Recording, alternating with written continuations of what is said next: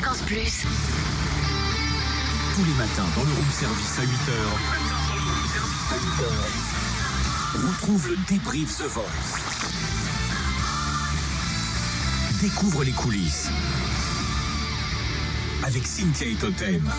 On a parlé de Ménel, on a parlé de Jorge hier. Jorge.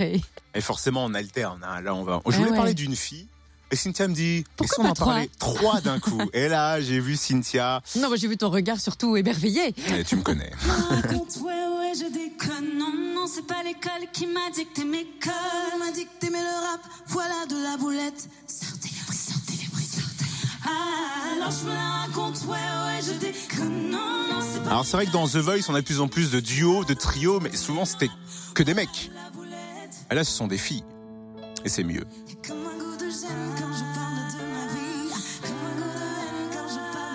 Peut-être Elle qu'il y a Arcadian au féminin. Ah, peut-être, on espère. En tout cas, quand on voit la carrière d'Arcadiane, euh, Ouais. ça démarre plutôt pas mal. On dit Jat ou JAT, du coup Alors elles disent JAT, je crois. Enfin, on Ouais. va leur demander peut-être. pour Just Another Trio. Elles sont nées il y a deux ans. Et c'est vrai qu'il y en a deux parmi euh, ce trio qui ont déjà tenté euh, l'aventure The Voice en saison 3 et saison 4.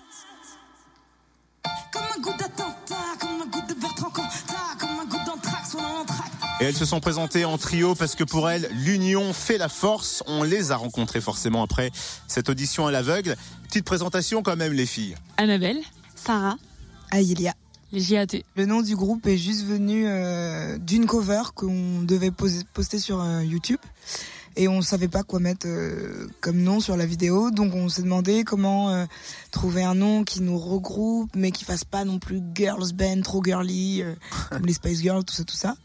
Donc on- au final, euh, un- nom avec trio dedans, c'était le plus simple. Et juste un autre trio, on trouvait que ça était bien euh, par rapport aux autres trios illustres.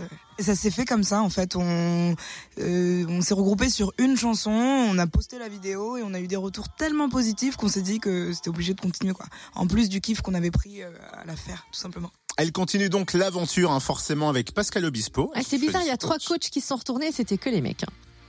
Je peux pas dire, mais Si j'avais été sur le plateau de The Voice, Ouais, je me serais retourné aussi. Mais elles ont mal dormi la veille de leur audition à l'aveugle et elles nous expliquent ça. J'ai très mal dormi. Je me suis réveillée à 5 heures du matin, euh, beaucoup de stress, euh, beaucoup de. très nerveuse, mais au final, euh, c'était une expérience unique. Hier soir, j'ai été prise d'un coup de stress, alors je leur ai dit que je voulais plus participer à l'émission.